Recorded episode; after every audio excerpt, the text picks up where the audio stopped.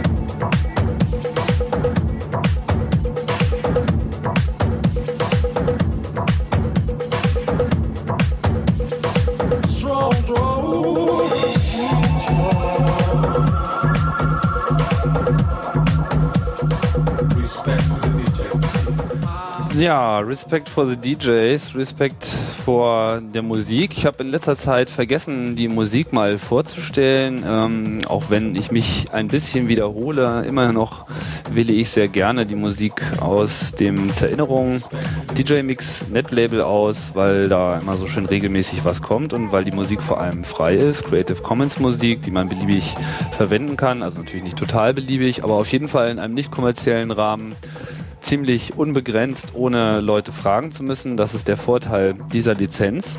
Aber das soll heute das Thema nicht sein, sondern ähm, das Thema ist ein anderes. Und dazu begrüße ich erstmal Sebastian. Hallo Sebastian. Ja, hallo. Mich hören? Ja. Super. Hervorragend. Ähm, ja, ich, äh, wir, hatten schon, äh, waren schon längere Zeit im Gespräch, mal diesen äh, Podcast zu machen. Bin froh, dass wir jetzt endlich die Zeit gefunden haben, das auch mal zu tun. Du warst ja schon äh, auf dem 22C3, auf dem Kongress mit dabei und hast dort einen Vortrag gegeben. Äh, der Titel, weißt du noch? Ja, ich glaube, das war barrierefreies Linux. Und äh, ja, da hatten wir den Schwerpunkt gesetzt auf Blinde und Sehbehinderte. Ich hatte das mit dem Lars Stetten zusammen gemacht vom Lin Access Team. Äh, an der Stelle kann ich natürlich auch gleich freudestrahlend verkünden, dass die Videoaufzeichnungen von dem Kongress, unter anderem auch von diesem Vortrag, jetzt äh, endlich verfügbar sind. Wir hatten da einige Probleme, da natürlich äh, mal wieder trotz allerbester Vorbereitung das ein oder andere Seil gerissen ist, mit dem Ergebnis, dass wir dann sehr viel von Hand wieder äh, herstellen mussten. Das ist jetzt nach längerer Arbeit endlich geglückt und die Dateien liegen alle zum Download bereit. Die Serverleitungen glühen schon. Äh, jetzt heute, wo wir das aufnehmen, ist, verteilen wir das nur per äh, BitTorrent für eine Weile, bis wir äh, uns leisten können, da unsere Server dem direkten HTTP-Zugriff auszusetzen. Aber es gibt jetzt schon zahlreiche Mirrors und ihr solltet Mittel und Wege finden, diese Veranstaltungen die Aufzeichnung, Videoaufzeichnung runterzuladen. Demnächst dann auch noch die Audiovarianten und sobald äh, ich dazu gekommen bin und noch ein paar Konvertierungsläufe durchgelaufen sind, gibt's das Ganze dann auch als Podcast. Ja, so viel äh, zu dem Thema, aber zurück zu dir, Sebastian. Äh, wir haben es schon anklingen lassen. Du bist äh, blind und beschäftigst dich mit äh, Computern, bist auch äh, selber Student der Informatik, ist das richtig? Ja, Wo ja. studierst du? Hier in Berlin an der FU. An Bin der jetzt FU. im zweiten Semester. Was hat dich äh, dazu gebracht, das äh, Studium aufzunehmen? Ja, also im Allgemeinen äh, habe ich mich schon relativ früh, also für meine Verhältnisse früh, denke ich, mit Computern beschäftigt und äh, mal mehr, mal weniger und habe dann auch, äh, als es dann die Möglichkeit gab, äh, unter Windows was zu machen, das ist ja nun für blinde Menschen eigentlich leider, muss man sagen, immer noch die erste Anlaufstelle.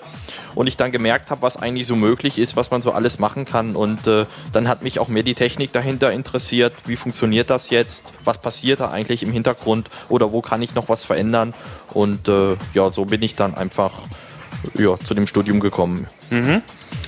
Und ähm, selber deine Interessenlage, wie würdest du das so äh, beschreiben? Was interessiert dich am meisten? Ja, also äh, am meisten im Moment fasziniert mich eigentlich im allgemeinen Netzwerktechnik und ähm, ja, was man da alles so machen kann und äh, wie weitläufig das ist und äh, naja gut, so ein Spezialgebiet in dem Sinne würde ich sagen, habe ich im Moment noch nicht. Aber ähm, ja, wie gesagt, Interesse in Netzwerkbereichen und äh, Skripte ein bisschen, aber eigentlich eher weniger. Und äh, ja. Ja.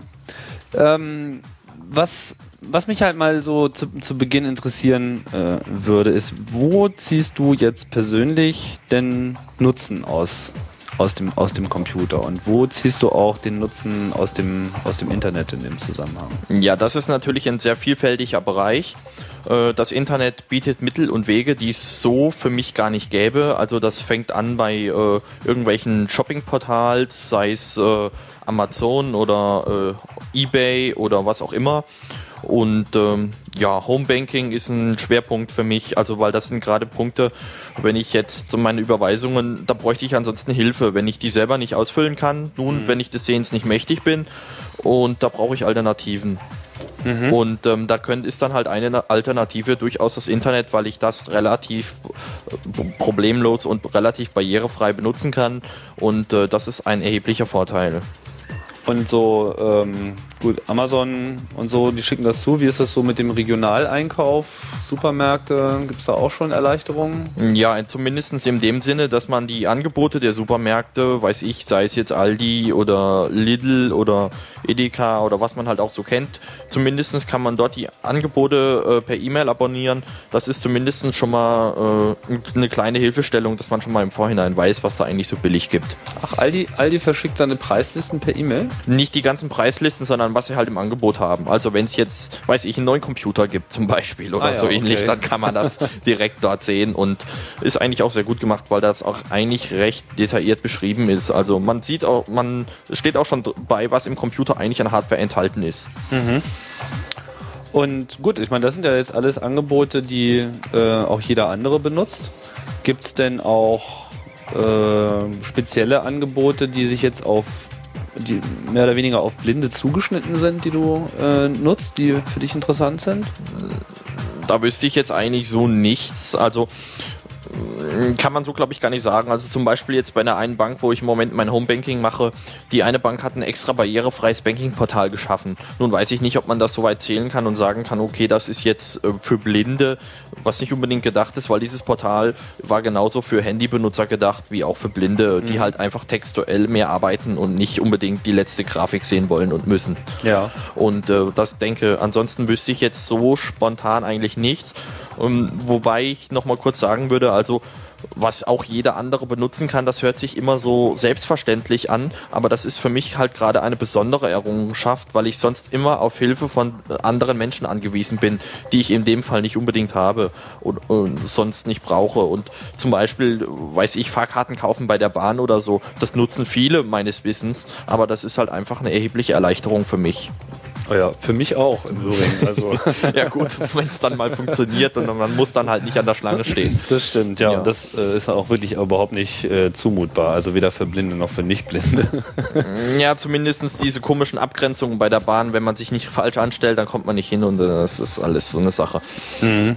Wobei ich da über die Bahn-Webseite auch noch das eine oder andere Wort verlassen, äh, verlieren könnte. Aber das ist Ja, nicht. Aber das, das, Nicht seitdem jetzt seit ein paar Tagen das Portal neu ist, ist es schon besser geworden. Ach, hat sich da gerade was getan? Ja, die haben ein neues Portal gemacht, meines Wissens. Also zumindest die letzte Fahrkarte, die ich hier nach Berlin gebucht habe, äh, ließ sich ein bisschen einfacher buchen, weil sie halt ein anderes Portal hatten. Das fand ich schon ein bisschen barrierefreier. Man könnte zwar noch mehr dran gestalten, aber es war ein richtiger Schritt in die richtige Richtung. Und äh, jetzt solche Sachen wie Amazon und eBay, wie benutzbar findest du das aus deiner Perspektive? Ja, also ähm, nun, da ist halt von Barrierefreiheit noch nicht so viel zu sehen. Da muss ich auch ehrlich sagen, es kommt halt auch immer drauf an, es ist nochmal ein erheblicher Unterschied, surfe ich jetzt unter Linux oder surfe ich jetzt unter Windows. Äh, das ist einfach so, dass unter Windows die Screenreader wesentlich noch wesentlich angepasster sind wie unter Linux. Das ist einfach, weil man da eine andere Technik verwendet und so weiter. Und es auch einfach so ist, dass wenn ich zum Beispiel Webseiten habe, die unter Links oder Lynx nicht dargestellt werden können, gibt es trotzdem noch die Möglichkeit, dass ich im Windows, auch wenn ich das ungern mache und auch wenn das eigentlich traurig ist, aber ähm, unter mit dem IE die Seiten trotzdem noch relativ problemlos dann benutzen kann. Und so benutze ich eigentlich das eBay oder Amazon Portal meistens unter Windows, weil das unter Linux doch schon relativ schwierig ist. Mhm. Barrierefreiheit ist ja eigentlich nicht nur äh, von wegen JavaScript raus und äh, alle Images, die man so auf die Seite setzt, beschriften, sondern das hat ja auch noch was mit der Anordnung zu tun und dem Seitenaufbau und der Formatierung an sich und wo steht was und so weiter. Mhm. Das ist ja noch ein bisschen komplizierter wie, wie so einfach. Das, da sollten wir gleich nochmal auch ein bisschen äh, mehr zu ver verlieren. Ähm, jetzt hast du erwähnt Screenreader, das wollte ich nochmal kurz äh, vorher noch erklären für die Leute, die nicht wissen, was das ist. Screenreader ist eine Software, die einem ja, den Inhalt vorliest. Aber jetzt reden wir auch wirklich von, von Sprachausgabe? Ja, Nicht, nicht nur. Also ein Screenreader, vielleicht soll ich das dann erklären. Ja, ein Screenreader ist eigentlich mehr ein, äh, eine Software, die erstmal Daten aufbereitet. Also die nimmt jetzt einfach mal die Daten, die normal an den Bildschirm kommen. Äh, unter Windows ist es zum Beispiel, geht es sogar so weit, dass ähm, dass der Screenreader einen eigenen virtuellen Grafiktreiber benutzt. Zum Beispiel, da sieht man mal ganz deutlich, wie systemtiefgreifend das auch unter Umständen sein kann. Mhm. Und mit der virtuellen Grafikkarte werden wirklich die Daten konkret an der Grafikkarte abgegriffen und werden dann aufbereitet, also Bilder rausgenommen, die Texte äh, sogar umformatiert. Also ich habe das mal gezeigt auf einem Vortrag, ich weiß jetzt gar nicht mehr, ich glaube, der war in der BELUG. Da habe ich konkret gezeigt, ähm, wie die Seite, wenn eine Webseite mit einem Screenreader unter Windows dargestellt wird und wie sie unter Linux aussieht. Also das ist, sind Unterschiede wie Tag und Nacht. Man erkennt sie eigentlich nicht wieder, obwohl es die gleiche Seite ist. Aber für dich ist es dann einfacher? Mm, ja, also ähm, einfacher weiß ich nicht. Es ist ich habe mich jetzt dran gewöhnt, einfach weil ich äh, schon Jahre her unter Windows gearbeitet habe und ähm, unter Linux äh, werden die Seiten halt so dargestellt, wie sie im Links dargestellt werden. Der Screenreader formatiert da nicht so unbedingt viel um. Mhm. Und ob das jetzt positiv oder ne-, negativ ist, das sei jetzt erstmal dahingestellt. Das kann man so auch, glaube ich, gar nicht sagen. Aber jedenfalls, wenn die Seiten dann aufbereitet wurden oder überhaupt die Daten aufbereitet wurden, dann schickt der Screenreader das entweder an eine Sprachausgabe oder an eine Braillezeile oder halt an beides. Es ist halt so, dass die Sprachausgabe in den Screenreader oft integriert ist und dass man nicht unbedingt jetzt sagen kann, okay, äh, der Screenreader geht bis zu diesem Punkt und nicht weiter. Die Sprachausgabe ist halt so integriert und der Prelltreiber genauso. Das ganze Teil nennt man dann Screenreader, aber eigentlich ist es so, dass das Screenreader lediglich die Daten aufbereitet und dann entsprechend an die einzelnen Module wie Sprachausgabe oder Prellzeile schickt. Und mhm. die werden dann dargestellt oder vorgelesen. Jetzt ist das ja nicht Teil von Windows, diese Software, sondern das nein, ist nein, ein separates die kostet, die kostet richtig Geld. Also unter Windows. Kannst du mal ein paar Namen fallen? Ja, also der bekannteste ist JAWS. JAWS for Windows. Also J-A-W-S. Ne? Ja, genau, mhm. genau. Der ist eigentlich so der bekannteste und der kostet meines Wissens, je nachdem, da wird auch nochmal unterschieden, für welche Windows-Version man das braucht, also ob man das für 95, 98 Millennium und einer XP Home Edition benötigt oder ob man das halt für die äh, professionellen Windows-Versionen benötigt, wie 2000 und XP Pro. Mhm. Da kostet für 2000 XP Pro kosten meines Wissens so etwa 2500 Euro weil die einfach sehr selten hergestellt werden und äh, 2500 Euro. Ja, ja, doch, die muss man dann schon bezahlen, wenn man das braucht und äh, da hat man eine Sprachausgabe bei und die Prellzeilentreiber, da hat man es vielleicht, da hat man zwar noch keine Prellzeile von, aber die Treiber schon mal dabei. Mhm.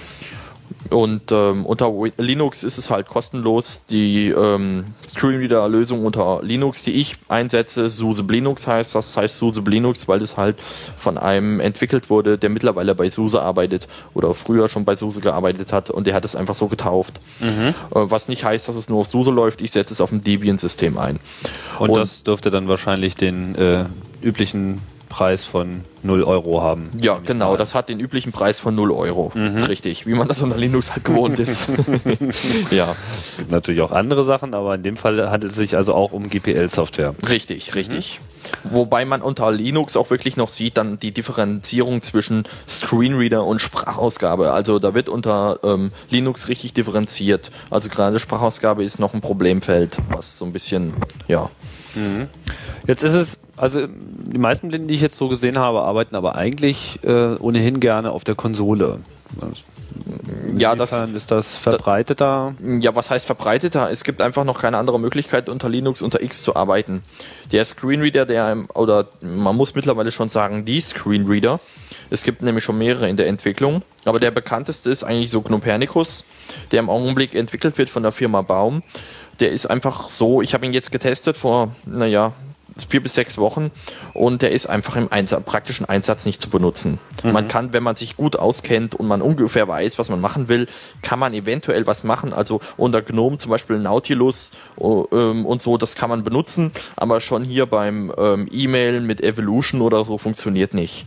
Und selbst die äh, GNOME eigene Paketverwaltung ist mit dem Gnopernicus nicht zu benutzen. Also da sieht man wirklich, die Entwicklung steckt da noch in den Kinderschuhen. Es gibt jetzt, ich glaube, die aktuelle Version ist 1.0 oder so ähnlich. Aber ähm, da muss einfach noch viel getan werden. Wa- wa- Was heißt es nicht zu benutzen? Also wo hakt's da? Es hakt einfach da, dass man schlicht und ergreifend das Paket, was man installieren möchte, nicht auswählen kann, weil der Screenreader nicht anzeigt, welches Paket jetzt ausgewählt ist. Man sieht einfach nicht, welches Paket man ausgewählt hat. Man kann in der Paketliste, die weiß ich wie lang ist, einfach blättern und man weiß irgendwann gar nicht mehr, welches Paket jetzt aktiv angewählt ist. Und das funktioniert einfach ähm, nicht richtig. Also da scheitert's. Okay, also, also äh, habe ich das jetzt richtig verstanden? Gnopernicus ist auch ein Screenreader, versucht jetzt sozusagen das gleiche zu machen wie Linux oder ist das noch irgendwie ein anderer Ansatz? Naja, also prinzipiell versucht, macht er das Gleiche, nur eben auf GNOME. Ne? Und äh, nur eben hört sich halt gut an, da bei GNOME ist halt die ganze Architektur ja anders. Und äh, der Ansatz ist halt schon ein bisschen, naja, es, man kann es so direkt eigentlich nicht vergleichen, weil der äh, Ansatz ist einfach ein bisschen anders. Das heißt, er steigt direkt in, in, in dem GNOME-System ein und versucht, äh, die Hooks zu benutzen, die jetzt das ähm, Programmenvironment von GNOME liefert? Ja, also, also es ist so, unter ähm, SUSE Linux, deswegen setze ich ihn gerne ein, kann ich für jede Anwendung ein eigenes Skript machen. Also angenommen, da kommen wir vielleicht später noch drauf auf Soft- oder Hardcursor, da merkt man das ganz besonders, wenn man halt eine, ein Profil für eine Anwendung konkret braucht. Dann kann man das unter SUSE Linux, das ist so extra so entworfen, dass man halt für jede Anwendung ein eigenes Profil laden kann und was auch eigentlich automatisch mitgeladen wird. Der Ansatz vom Copernicus ist eben jetzt anders. Man möchte jetzt, dass die einzelnen äh, Programme die entsprechenden APIs nutzen und äh, der Der Screenreader Copernicus sammelt einfach dort die Daten ein, die dort geliefert werden an den Schnittstellen und verwendet sie dann weiter. Und versucht halt aus diesen Daten möglichst einen sinnvollen äh, Ansatz zu entwickeln, möglichst viel rauszuholen. Es ist natürlich dann das Problem, wenn die Programmierer sich an diese APIs nicht halten, dann kann der Screenreader-Benutzer damit auch nicht viel anfangen. Ja. Aber grundsätzlich ist das natürlich schon mal durchaus ein, ein richtiger Schritt, findest du nicht? Also das Es, ich finde, es in dem Sinne ein richtiger Schritt, ähm, weil der Screenreader dadurch schlank bleibt. Er bleibt klein, bleibt relativ schnell, weil es halt nicht auf jede Anwendung angepasst werden muss. Und ähm, es ist halt im Moment so, dass es leider noch nicht so richtig funktioniert, weil eben das noch nicht so überall bekannt ist.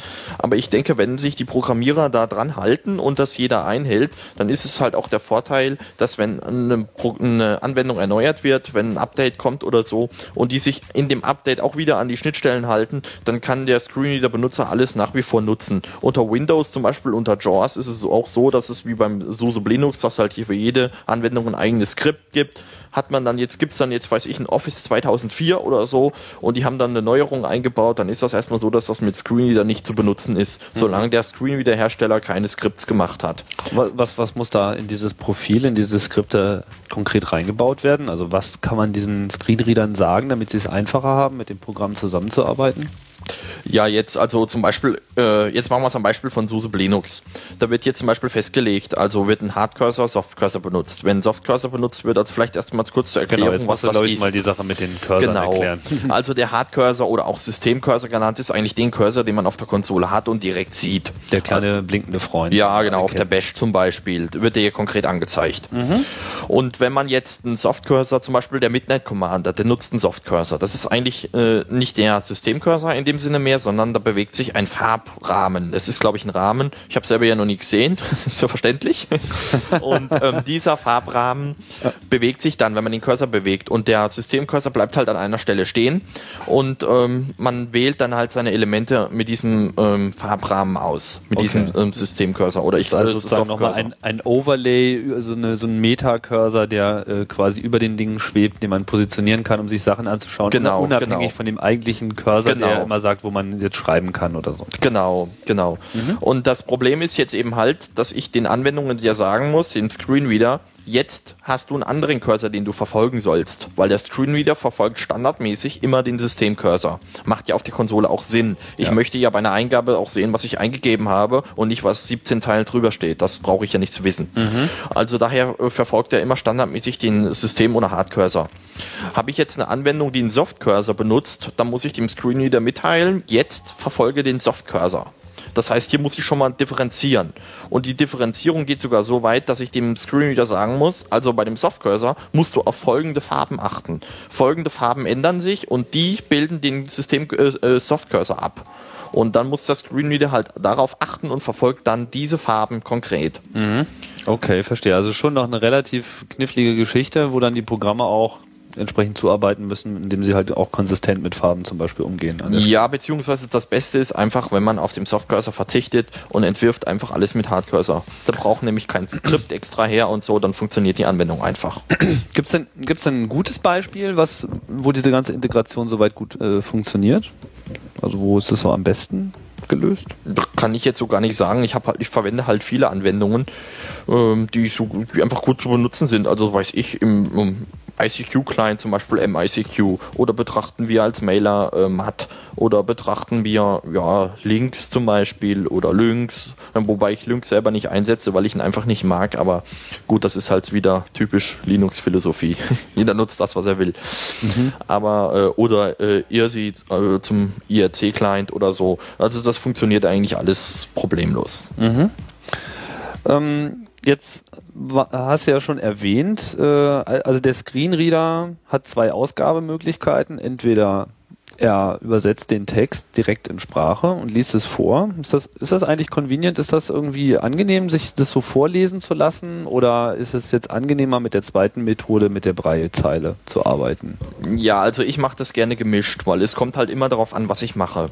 Also es ist so, dass ich navigieren finde ich mit der Braillezeile besser, weil die Sprachausgabe da einfach zu langsam ist. Bis die Sprachausgabe von wegen irgendwie, in welchem Verzeichnis ich bin, weil die Sprachausgabe zum Beispiel, ich in der Konsole irgendwie einfach mal ein Change Directory mache in ein anderes Verzeichnis, dann ist es ja so, dass die Sprachausgabe dann den ganzen Prompt von vorne vorliest. Also erst irgendwie Username, äh, Rechnername und dann Verzeichnis. Und wenn ich dann im siebten Unterverzeichnis bin, bis der Screen, bis die Sprachausgabe hinten angekommen ist, habe ich das mit der Braillezeile wesentlich schneller erfasst. Das ist halt einfach ein Geschwindigkeits, äh, ist einfach so, wegen der Geschwindigkeit. Mache ich das jetzt aber, möchte ich jetzt mailen und äh, habe jetzt eine längere Mail, die ich mir durchlesen möchte, weil jetzt jemand mir eine Mail geschrieben hat, wo er viel schreibt und so, dann lasse ich mir die lieber vorlesen. Das ist bequemer, wie die mit der Braillezeile komplett zu lesen. Also am besten arbeitet man mit allem zusammen, beiden zusammen und verwendet dann entsprechend das, was, was man gerade braucht. Wie kommst du damit, ähm, wie funktioniert die Sprachausgabe so mit verschiedenen Sprachen? Also kommunizierst du primär in Deutsch oder hast du auch äh, englische Kommunikation?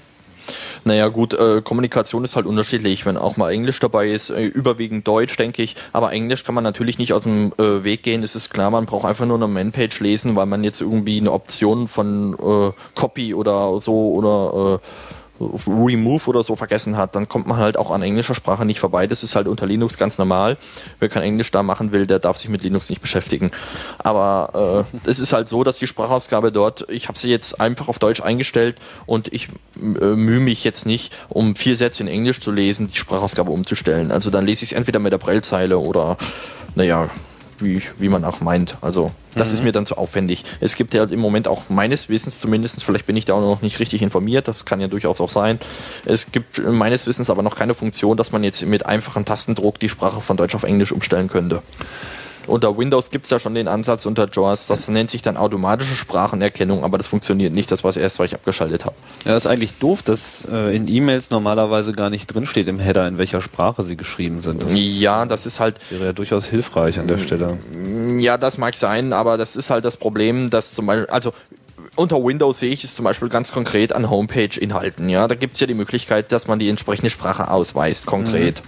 Und der Screenreader macht das. Also ganz beliebt ist zum Beispiel einfaches Mail-Archiv, was mit Mailman gemacht wurde oder so. Wenn ich das lesen möchte, ist es ja so, dass dann oft der Screenreader jetzt die, die ähm, Header der E-Mail wie from und date und so erkennt er als Englisch und liest es dann in Englisch vor.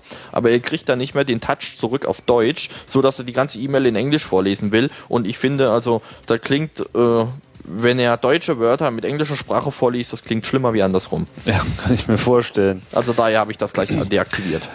Da wahrscheinlich die meisten unserer Zuhörer äh, mit so Geräten nicht arbeiten, sollten wir das vielleicht auch nochmal kurz vorstellen. Hier dein Breie-Display, das ist so ein Gerät, das hast du unter deiner normalen Tastatur stehen. Also eine Zeile mit ähm, diesen Breie-Stiften, die von Ja. unten hoch und runter geschoben werden können. Genau, genau. Ein Element sind, glaube ich, äh, acht Punkte, wobei sechs Ja. für das Zeichen sind und zwei für den Cursor. Wie viele Nein, nein, nein, so ist das nicht. Oh Gott, okay, nein, jetzt- das ich sollte ist gleich aufhören. Ja, das ist schon besser. Nein, nein, nein, nein, jetzt nehme ich das mal in die Hand.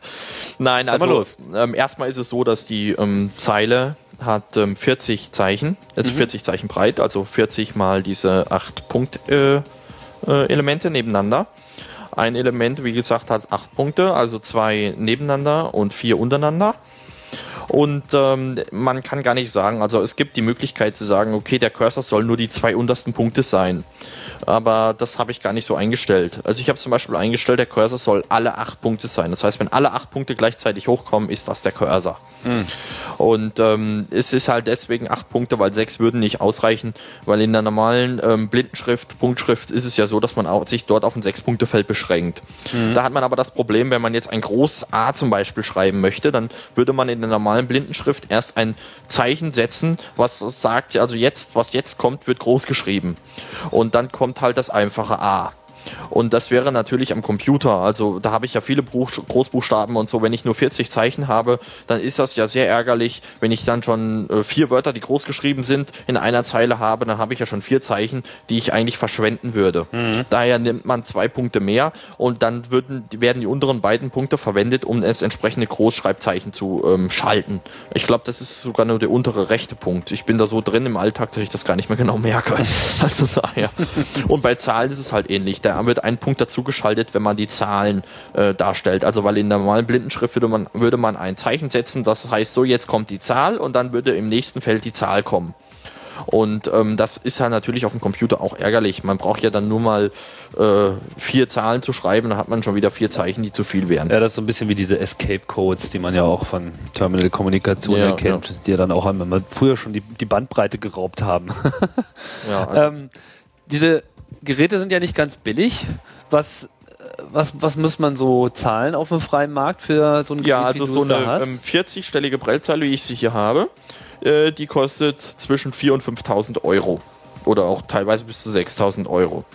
Und wenn man jetzt eine nimmt, es gibt die auch noch in, ein, mit 80 Stellen, dann kostet sie einfach das Doppelte. Also 10.000, 12.000 Euro für eine 80-stellige Breilzeile kann man schon durchaus, schon äh, durchaus normaler Preis. Es gibt die auch noch mit 20, und damit die halt billiger werden, hat man auch kleinere gebaut mit 20 Zeichen und 15 Zeichen und so. Aber äh, das ist dann meiner Meinung nach ein bisschen zu klein. Also Gibt's auch 80 muss ich, ja 80 nicht, mehr wie 80 nicht, weil das wäre nicht zu bezahlen. Also wer wird denn schon 20.000 Euro dann oder 24.000 Euro ausgeben? Außerdem ist es ja auch eine Platz, Platzfrage jetzt. 80 Zeichen, das mag noch gehen, das ist dann ein bisschen breiter wie die Tastatur. Aber wenn man dann 160 Zeichen oder so macht, dann ist der Schreibtisch zu klein. was, was macht die Dinger so teuer? Ja, die Prellelemente, die einzelnen Prellelemente sind in der Herstellung sehr, sehr teuer, weil die sehr aufwendig gefertigt werden müssen.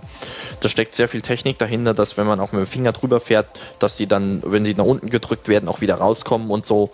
Und äh, dann ist es ja so, dass wenn man viel damit arbeitet, ist es ja so, dass man auch ständig ein bisschen ähm, Staubpartikel oder so am Finger hat, die dann halt auch irgendwann da dran hängen bleiben und so. Deswegen müssen sie dagegen ja auch ein bisschen resistent sein. Und so ein Prellelement mit so acht Zeichen kostet etwa in der Herstellung zwischen 40 und 50 Euro. Also, dass man da mal eine Vorstellung bekommt. Eins und einziges Element. Okay, ja, und dann summiert sich das natürlich schon ganz gut. Und dann kommt natürlich noch das restliche Gerät dazu und die Software. Wie schließt man so ein Brei-Gerät an den Rechner an? Ja, also meins lässt sich anschließen ausschließlich über seriell. Die neueren, es gibt jetzt schon welche über USB oder halt auch über Bluetooth. Das Problem ist halt einfach, äh, ich sage jetzt deswegen Problem, weil das bei der Hardwareerkennung in der Tat ein Problem ist.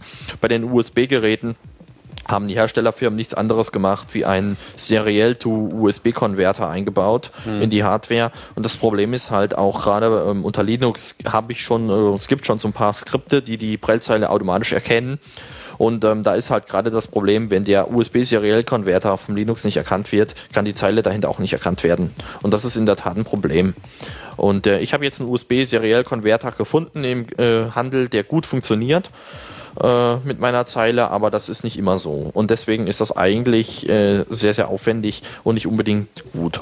Wäre eigentlich wünschenswerter, wenn die Dinger wirklich nativ USB sprechen und auch wirklich sich verhalten wie ein Hallo, ich bin ein Breie-Gerät. Richtig, Quasi. richtig, aber das da ist halt wieder wahrscheinlich, wahrscheinlich eine Kostenfrage oder so.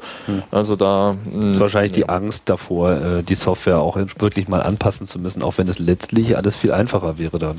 Ja, es wäre halt auch einfacher, äh, weil USB mittlerweile ja ein derartiger Standard ist, äh, dass, äh, ja, gut, jetzt die ersten Bluetooth-Geräte, die es gibt, es werden jetzt immer mehr. Äh, ja, die sind anscheinend gut. Ich habe keine Erfahrung mitgesammelt, weil ich selber ja eine Prellzeile nicht als Bluetooth-Gerät habe. Wundert mich jetzt so ein bisschen, dass da Bluetooth äh, schon verwendet wird, wo noch mal wo USB noch nicht mal richtig genutzt wird. Bietet das jetzt irgendwelche Vorteile, da oh- ohne Kabel zu sein?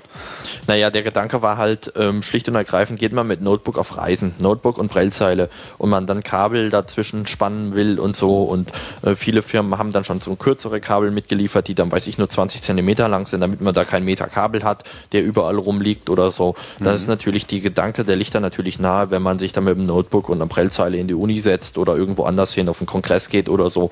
Das liegt natürlich dann nahe, dass man so wenig Kabel wie möglich braucht. Da ist der Gedanke schon durchaus vertretbar. Eigentlich bräuchtest du ja nur ein Breie-Gerät mit, mit WLAN, was dich eigentlich mit deinem Rechner über das Netz verbindet und dann hättest du ja eigentlich alles, oder? Ja, theoretisch schon. Also so, so habe ich mir noch gar keine Gedanken gemacht. Das ist natürlich richtig. Äh, das ist ähm, ja durchaus. Ja, mal ein könnte- interessantes Hackerprojekt, weil dann, dann br- bräuchtest du noch nicht mal dein, dein Notebook rumzuschleppen. Also wenn du jetzt auf dem Kongress bist, stellst das Ding einfach, was weiß ich, ins NOC, äh, einfach ins Regal wie so ein Server und kannst es dann komplett aus der Ferne bedienen. Natürlich nur, wenn das WLAN funktioniert. Naja gut, die Bedienung ist halt immer, da bräuchte ich halt noch eine passende WLAN-Tastatur. Ne? Das ist natürlich klar. Äh, naja, das wäre halt das normale Breie-Gerät, aber den müsste man dann natürlich dann irgendwie, ich meine, diese Bluetooth-Geräte Ja, mir ja nützt letztlich ja, auch mir nichts nützt ja anderes. nichts, nur was zu lesen. Ich will ja auch eine Eingabe machen. Ach stimmt ja, der muss auch noch die Tastatur dazu. Ja, ja. Okay, es gibt, also es gibt halt schon so Geräte, die hergestellt werden, die dann zusammen, ähm, die auch, ein, die sind dann wie so ein kleiner Computer, da ist dann die Prellzeile unten drunter fest und die können dann, die haben eine kleine Tastatur drauf und dann kann man da Eingaben tätigen und so und die haben dann, weiß ich, 2 MB internen äh, Flash-Speicher oder so, da kann man dann was ablegen, aber ich persönlich, viele sagen, ah, das ist toll und gut und ich habe ein kleines Gerät, was ich mit auf Reisen nehme und so, das ist nicht groß, aber ich persönlich halte davon nicht viel, weil es ist einfach nicht zu erweitern, ja, wenn ich jetzt ein Notebook habe mit Braillezeile und sage einfach, das Notebook ist mir zu langsam, es ist viel zu wenig Speicher drin, also was will ich damit? Ich habe jetzt ein neues Windows oder ich habe jetzt einen, einen neuen Film bekommen oder einen neuen, neuen Musiktrack oder so, der passt nicht mehr auf den Speicher, es gibt ein neues Format, weiß was ich. Ein Notebook, das tue ich einfach meinem Bruder schenken, weil der immer meine alten Sachen nimmt und kauft mir da einfach ein neues und dann kann ich das genauso an die Braillezeile anschließen und vielleicht mit dem Konverter oder so, aber ich bin relativ, äh, habe ich die Möglichkeit, das zu erweitern, relativ einfach, dass ich sonst nicht habe. Und so, das, ähm, äh, gut, in- das ist natürlich jetzt nicht so dein Thema, aber vielleicht sollte man das nochmal erwähnen. Das war ja auch Teil des äh, Vortrages auf dem Kongress äh, für die Leute, die jetzt nicht vollständig blind sind, sondern die nur eingeschränkte Sehfähigkeit haben. Gibt es natürlich auch noch andere Methoden. Jetzt ja, die, das grafischen. vergrößern. Die, da gibt es die Möglichkeit, das zu vergrößern. Ähm, in der grafischen ähm, Oberfläche äh, gibt es die Ansätze schon, zum Beispiel Copernicus als Screenreader hat auch ein Magnifier-Interface bei, das eine entsprechende Vergrößerung machen soll. Ähm, unter KDE gibt es meines Wissens die Möglichkeit, den Mauszeiger zu vergrößern. Dass man dann besser sieht, wo die Maus sich jetzt befindet. Ich, was ich so mitbekommen habe, haben ja auch viele Menschen, die des Sehens mächtiger sind als ich, Schwierigkeiten, die Maus zu finden manchmal. Oh ja, ich mache ich mach zum Beispiel meine Maus auch größer. Also das Lachen. Ich, äh, Ja, ja, also wie bei so gesagt, viel Pixeln kommt man echt schnell mal ins Rotieren. Ja, also daher gibt es in KDE gibt's die Möglichkeit, den Mauszeiger zu vergrößern und ich glaube, weiß ich nicht genau, ob man Schriften schon vergrößern kann oder so. Äh, Was aber auch für viele Sehbehinderte ein absolut wesentlicher Aspekt ist, das manchmal noch wichtiger ist, wie jetzt die Vergrößerung, das ist einfach äh, der, den Kontrast zu verändern, also Hintergrundfarben und so, damit man stär- damit es einen stärkeren Kontrast gibt. Das ist für viele sehr, sehr wichtig. Ähm, ja, und ähm, da wei- da weiß ich im Moment nicht genau, wie die Fortschritte da sind, weil es einfach nicht mein Fachgebiet ist. Aber die Entwicklungen gehen jetzt halt in die Richtung. Beim KDE wird jetzt, ich glaube in der Version 4, soll da auf jeden Fall eine etwas ähm, ja, durchbrechendere Entwicklung gemacht werden. Ja, man hat überhaupt das Gefühl, dass Accessibility im weiteren Sinne äh, ein Thema wird. Dass es also immer eine größere Rolle spielt, nicht nur weil jetzt die Behörden schrittweise natürlich auch die Vorschrift bekommen, ihre Webseiten und vielleicht auch andere Tools entsprechend anzupassen. Das ist natürlich auch äh, sehr wichtig. Wir hatten da vorhin schon mal kurz äh, drüber gesprochen, dass äh, Nein, das stimmt gar nicht. Das äh, hatte ich in dem Vortrag gehört, dass es natürlich auch für die Berufschancen äh, entscheidend ist, wenn man jetzt irgendwo in der Firma arbeiten möchte, wo Linux eingesetzt wird, dass man da eben als Blinder auch die Möglichkeit hat, genauso mitzuarbeiten. Richtig, das ist ja auch ein wesentlicher Punkt. Ähm, unter Windows ist es halt so, man bekommt man seinen Screenreader, seinen JAWS und ähm, das wird sowieso alles vom Arbeitsamt bezahlt und so, daher ist das eh alles kein Problem. Aber unter Linux ist es halt so, dass es einfach da noch nicht viel gibt. Ja, also auch wenn man dann 3000 Euro bezahlen würde, man hat deswegen trotzdem nichts. Und das ist ja natürlich auch eine Firma, die umstellt auf Linux, weil einfach Windows zu teuer wird in der Wartung und so weiter. Dann ist es natürlich so, dass man jetzt, was, was macht man jetzt mit jemandem, der blind ist? Ja, und wenn es jetzt darum geht, einfach bei einer Firma äh, hinzugehen und sagen, ja, schönen guten Tag, ich bin blind und ich möchte bei euch arbeiten und die Firma sagt dann, ja, wir haben jetzt auf Linux umgestellt und wir haben aber, gibt's denn da was, womit sie arbeiten können? Und ich sage dann, ja, ähm, klar, ich äh, habe nichts zu machen und ich kann damit nichts machen und so. Und dann sagt die Firma, dann ist es natürlich auch schwieriger, da den Arbeitsplatz zu bekommen. Das ist natürlich klar. Ähm, die Entwicklung geht jetzt halt in die richtige Richtung. Man muss halt warten, was jetzt die nächsten Jahre zeigt. Aber ich denke, die Entwicklung ist da und äh, naja gut. Ich denke, warum auch Accessibility noch ein wichtiges ähm, Thema geworden ist, es ist ja einfach, es wird zwar auch immer besser, aber es gibt ja immer mehr mobile Endgeräte, die einfach auf Webinhalte zurückgreifen oder auf andere äh, Inhalte zurückgreifen, die einfach äh, noch Accessibility-mäßig äh, aufgebaut sein müssen. Also wenn man dann mit dem Handy und man lädt dann auch, auch Grund, aufgrund der relativ langsamen Internetanbindung, das hat ja nicht jeder UTMS, dass man dann einfach die, noch nicht äh, schnell genug an die Inhalte kommt und einfach auch die Inhalte nicht vernünftig dargestellt werden können. Ich denke, das ist auch ein wesentlicher Punkt, warum es dann auch attraktiv wird, die Seiten barrierefrei zu gestalten. Das stimmt. Ja, das, äh, die Erfahrung habe ich auch schon gemacht. Ich meine, wir hatten ja gerade die ersten äh, die ersten Jahre im Internet, als dieser ganze Hype ausbrach und toll, und jetzt muss alles noch bunter sein und äh, die Seiten wurden immer schwerer und, und furchtbarer und es sah zwar irgendwie alles ganz fancy aus, aber das war es dann auch und benutzbar waren sie überhaupt nicht. Und jetzt erst in letzter Zeit setzt sich ja dann auch so dieser Grundgedanke durch, dass so schlank, äh, schlank daherkommen doch einfach deutlich äh, mehr Sexappeal hat und ganz nebenbei eben auch einfach sehr viel besser zu benutzen ist. Das ähm, hat natürlich mit den mobilen Geräten zu tun, aber eben auch, äh, dass äh, es ja vielleicht auch manchmal ganz brauchbar ist, sich auf ein paar Standards zu einigen. Richtig, richtig. Es gibt jetzt auch eine ganze Menge Projekte oder eine, ja, eine Menge ist vielleicht ein bisschen übertrieben, aber zumindest gibt es einige Projekte. Wir hatten ja auch schon jetzt ein paar genannt, die sich äh, konkret diesem Problem Accessibility und natürlich auch besonders Blinde äh, und Linux ähm, andienen. Ja, Was richtig. Da, da, da da gibt's erwähnen? viel Pro Projekte, das ist richtig. Äh, Das Problem halt bei den ganzen Projekten ist, also es gibt ja auch mehrere Screenreader, zum Beispiel für die Konsole. Da gibt's Braille TTY oder da gibt's Festival als Sprachausgabe oder da gibt's dann diesen Desktop Yasa oder wie der heißt oder gibt's Emacs Speak und da gibt's ganz, ganz viel. Das Problem ist einfach, das sind alles einzelne Splittergruppen. Es gibt da keine richtige, ähm, ja, es gibt da niemand, der so richtig sagt, okay, äh, also setzt euch mal an einen Tisch und entwickelt was Vernünftiges. Da hat jeder halt seine einzelnen Insellösungen, die für jeden vielleicht, der entsprechend seine Arbeitstechnik gefunden hat, gut sind. Das möchte ich gar nicht bestreiten. Aber es gibt halt viel, aber nichts Vernünftiges in dem Sinne. Und das ist halt ein Problem.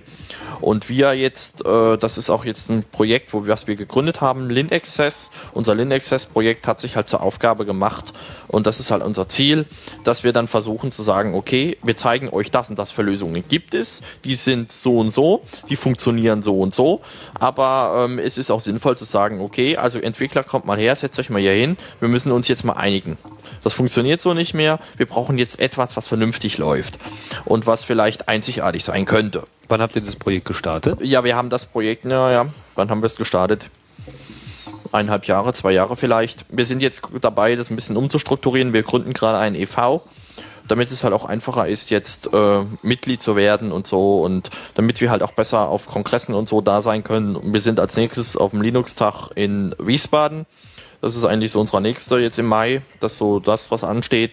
Und ähm, ja, dann mal schauen. Und das ist halt, ja, Ja, äh, ich schaue gerade auf die Webseite. Einer der bekannteren Namen ist ähm, Klaus Knopper, der bekannt ist ja als äh, Hauptautor von Knoppix. richtig, richtig. Welche Rolle spielt er da in dem Zusammenhang? Ja, er ist auch in unserem Projekt Mitglied und ähm, ja, wer, er ist jetzt im Moment maßgeblich an der Entwicklung einer deutschen Sprachausgabe beteiligt, die unter GPL laufen soll. Das ist halt so ein Unterprojekt von uns, wo wir auch noch dringend Unterstützung brauchen. Gerade äh, bräuchten wir unbedingt einen Sprachwissenschaftler, einen Linguisten, der uns sagen kann, welche, weil das alles gar nicht so einfach ist, welche Silben wir in Deutsch aufnehmen müssen, um halt, wenn man die aneinander reiht, dass man eine vernünftige deutsche Sprache hinbekommt. Das ist unser Hauptproblem auch im Augenblick. Äh, Weil das Problem ist halt, es gibt zwar deutsche Sprachausgaben, zum Beispiel die Embrola, aber die ist, steht unter einer Non-Commercial-Lizenz und so, die, dürfen wir nicht einfach auf einer Knoppix oder so frei mitgeben.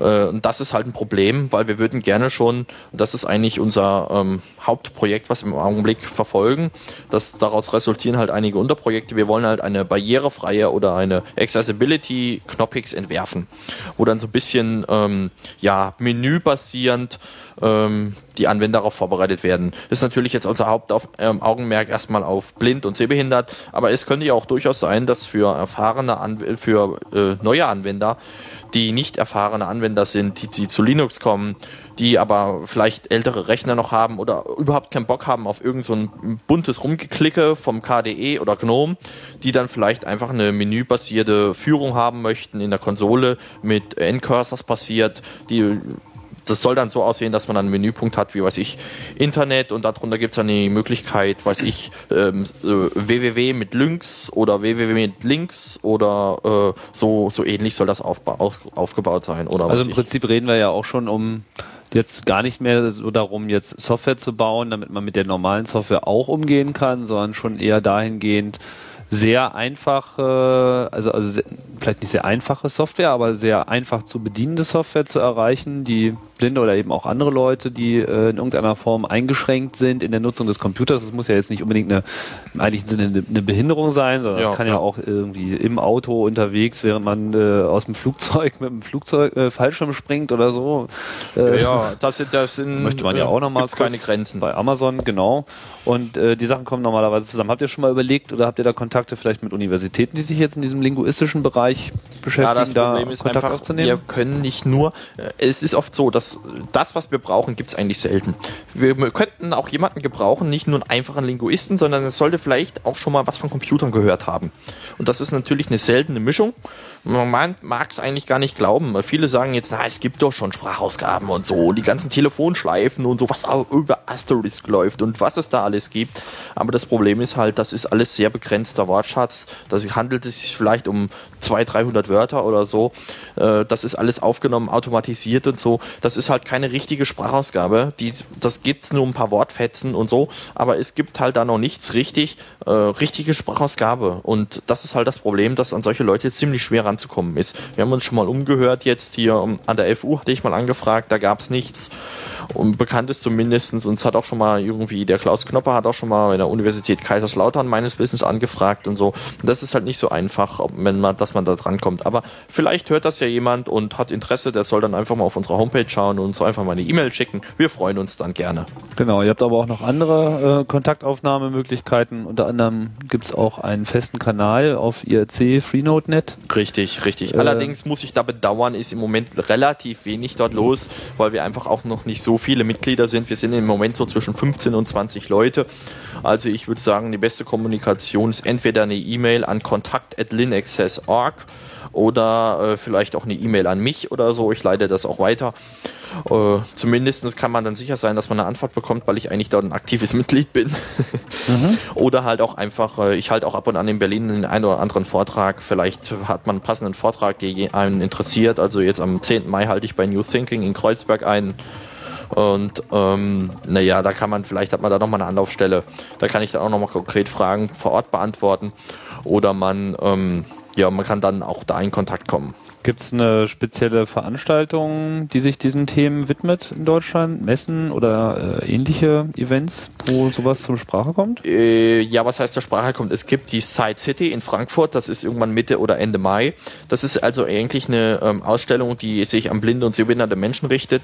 Das ist im ähm, Airport, im Airport Hotel da. Und ähm, da gibt, wird halt vieles vorgeführt. Das kriegt man dann, dann nur ganz viele Prellzeilen zu sehen und viele Sprachausgaben hört man äh, reden und so. Und ähm, wir wissen noch nicht, ob wir da einen Stand haben werden, aber das ist eigentlich so die Messe für Blinde und Sehbehinderte jetzt konkret. Mhm. Ansonsten ist mir eigentlich wenig bekannt in der Richtung. Wann, wann findet die immer statt, die Messe? Wie schreibt sich das? Side City. Äh, ich glaube S-I-G-H-T und dann City. Ah ja. Okay. Meines Wissens. Ich glaube, das gibt es auch .de. Ansonsten wird das, glaube ich, veranstaltet von der Firma Baum. Also einfach Baum wie, wie Baum draußen halt, baum.de. Und ich glaube, das sind die Hauptveranstalter. Das ist eine Hilfsmittelfirma und ich glaube, das sind die Hauptveranstalter von der Messe. Die, die machen ja auch diese Software, ne? Die eine. Ja, das Knopernikus, richtig. Genau. Die ist dann mhm. unter baum.ro zu erreichen, weil die Entwickler sind in Rumänien billiger wie in Deutschland. ich sehe gerade hier SiteCity.net in Frankfurt. Ah, dann .net. Ja, ich habe schon lange nicht mehr auf die Seite geguckt. Ja, das mit den Endungen, das ist ja auch immer so ein Spaß für ja, sich. Ja. Ähm, okay. Äh, was, was mich halt immer interessiert, ähm, ist, was, was kann man was kann man jetzt äh, gerade als, äh, als entweder als Computerexperte oder generell auch als äh, Nichtblinder für die Blindenszene oder für das Vorankommen der Software, die da richtig funktioniert, was kann man da am besten zu beitragen? Naja, gut, das hängt erstmal von den Fähigkeiten ab und von dem Wille, nicht? Also man kann auf jeden Fall erstmal zu unserem LinAccess e.V. kommen und ähm, naja, wenn man programmieren kann oder so, können, haben wir genug Arbeit, können wir den einspannen, dass er irgendwelche Endcursors, Menüs entwirft oder äh, vielleicht eine Software ein bisschen was umschreibt oder anders schreibt oder so. Da finden wir schon irgendwas. Also das, im Moment fehlen uns auch eigentlich ziemlich viel Programmierer. Und wenn man halt des Programmierens nicht so mächtig ist, da gibt es ja auch viele, die können dann halt helfen, sei es, dass sie vielleicht äh, mal mitfahren zu einer Messe oder so, zum Linux-Tag mal mitkommen, mal einen Stand betreuen oder so. Äh, ja, sowas machen, da halt unter die Arme greifen. Oder wir suchen auch Leute, die einfach dokumentieren können, die einfach äh, jetzt ein Programm getestet haben oder so äh, auf verschiedene Kriterien hin, die man noch, die man festlegen müsste, wo, wo man sagt, okay, wie ist das Programm verständlich oder so. Oder wir suchen auch Leute, die sagen, okay, ich kann besonders gut Deutsch und besonders gut Englisch. Ich könnte jetzt euch bereit äh, helfen, hier mithelfen, eure Homepage mit ins Englische zu übersetzen. Wir sind nämlich eigentlich, haben wir unser Bestreben, die Homepage äh, zweisprachig aufzuziehen, mhm. weil halt die meisten Accessibility-Entwickler auch und so, das ist eigentlich im englischsprachigen Raum eigentlich wesentlich ausgebreiteter. In der USA zum Beispiel, also von Sun zum Beispiel Peter Korn ist dort ein ganz, äh, ganz konkreter Name, der ist da sehr beschäftigt und der kennt sich damit auch sehr gut aus. Und äh, Peter ja. Korn, ist das nicht der mit der Kornshell? das weiß ich jetzt nicht genau, okay. muss ich sagen. Aber ähm, der Peter Korn ist da eigentlich sehr, ähm, ja, der kennt sich sehr gut aus.